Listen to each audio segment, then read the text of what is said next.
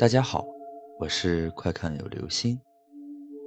今天的故事叫做《都市怪谈之娃娃》。小雨是个安静的女生，她平时没有别的爱好，唯一的爱好就是收集娃娃。年复一年，她的家里已经堆满了娃娃，这些娃娃千姿百态。五颜六色的，崭新清亮，非常具有收藏价值。一天上午，小雨在网上查找娃娃的时候，看到一款十分美丽的芭比。这个芭比金发碧眼，穿着粉红色的外衣，模样可爱又甜美，一看就是小女生喜欢的类型。小雨虽然年纪也不小了，但也有一颗童心，很想将它收藏起来。当天，小雨就立刻联系了卖家，卖家承诺三天内发货，但有一个要求，说是这个娃娃有生命力，需要用水果供奉，如果供奉的好，会带来好运，每天。都要更换水果，不然会有不好的兆头。小雨觉得这个要求有些可笑，但也还是满口答应了。什么娃娃具有生命力呢？也许从第一眼看到它开始，小雨就迷上了它。一周过去了，小雨收到了这个娃娃，初次拆开包装。见到这个娃娃，小雨高兴坏了，不停地抚摸着娃娃的每一层肌肤，如丝绸一般细腻，非常的有手感。这个娃娃正是他千盼万盼所喜欢的。他按照卖家的吩咐，开始每天供奉水果，祈求他给自己带来好运。好运果然来临了。不久后的一天，小雨遇到了他的真命天子，一个帅气干净的男生。这个男生很是温文尔雅，小雨一眼就相中了。男生也很喜欢小雨，两个人在一起了。有了男朋友的小雨，开始不再将大量心思放在娃娃身上，她满心想着男朋友，每天甜甜蜜蜜。腻在一起，虽然还在供奉着那尊娃娃，也不过是心理上的一种寄托罢了。哪里有真正能带来好运的娃娃？或许是自己想的太多了。眼看放假了，男朋友提出去旅游，一直宅在家里的小雨，也想着该出去玩几天了。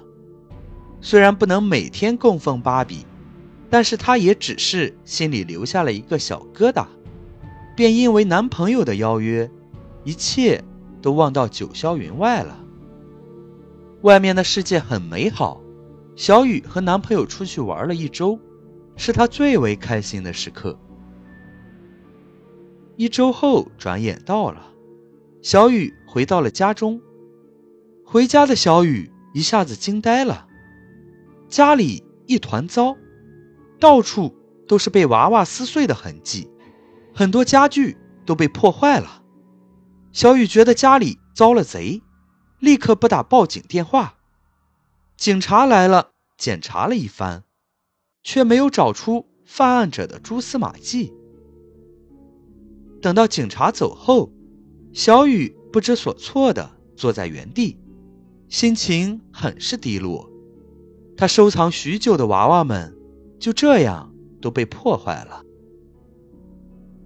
不经意的，他看到了那个新买的芭比娃娃，正倚靠在客厅电视旁。他记得当时这个娃娃是放在房间里的，这会儿居然被放到客厅里了。还好这个娃娃没有被破坏，他稍微有些慰藉。打扫了一天，小雨把损坏的娃娃都扔了出去，然后坐在沙发上，不知不觉的睡着了。凌晨三点，小雨从悉悉嗦嗦的声音里惊醒。这个声音是从房间里传出来的。小雨耳朵很灵，马上就听到了。该不会是小偷来了吧？小雨疑惑的想着，小心翼翼的往房间里走去。那里正摆着他的那个芭比娃娃。一个星期了，差点忘了供奉。小雨这才想起，但已经晚了。他推开门，看到的。是一个可怕的大眼睛，那眼睛正是那可爱的芭比娃娃的。他的身上满是血腥气，腐臭的味道从他的身上散发出来，和白天那有些清香的味道完全不同。他咯咯咯的怪笑着，看着小雨，像是一个正等待被吞噬的食物。小雨大叫一声。啊！想要逃离，双脚却不听使唤的粘在地上。几天后，男朋友找人打开了小雨家门，走进卧室里，除了看到一个可爱的芭比娃娃，并没有看到小雨的身影。男朋友注意到，这个芭比娃娃长得。居然与小雨有几分相似。好了，这就是今天的故事《都市怪谈之娃娃》。据说世上有一种娃娃，受到了诅咒，一旦被它盯上，就等于是替身，会将人永远的封印在娃娃内。永世不得超生。那么，你喜欢娃娃吗？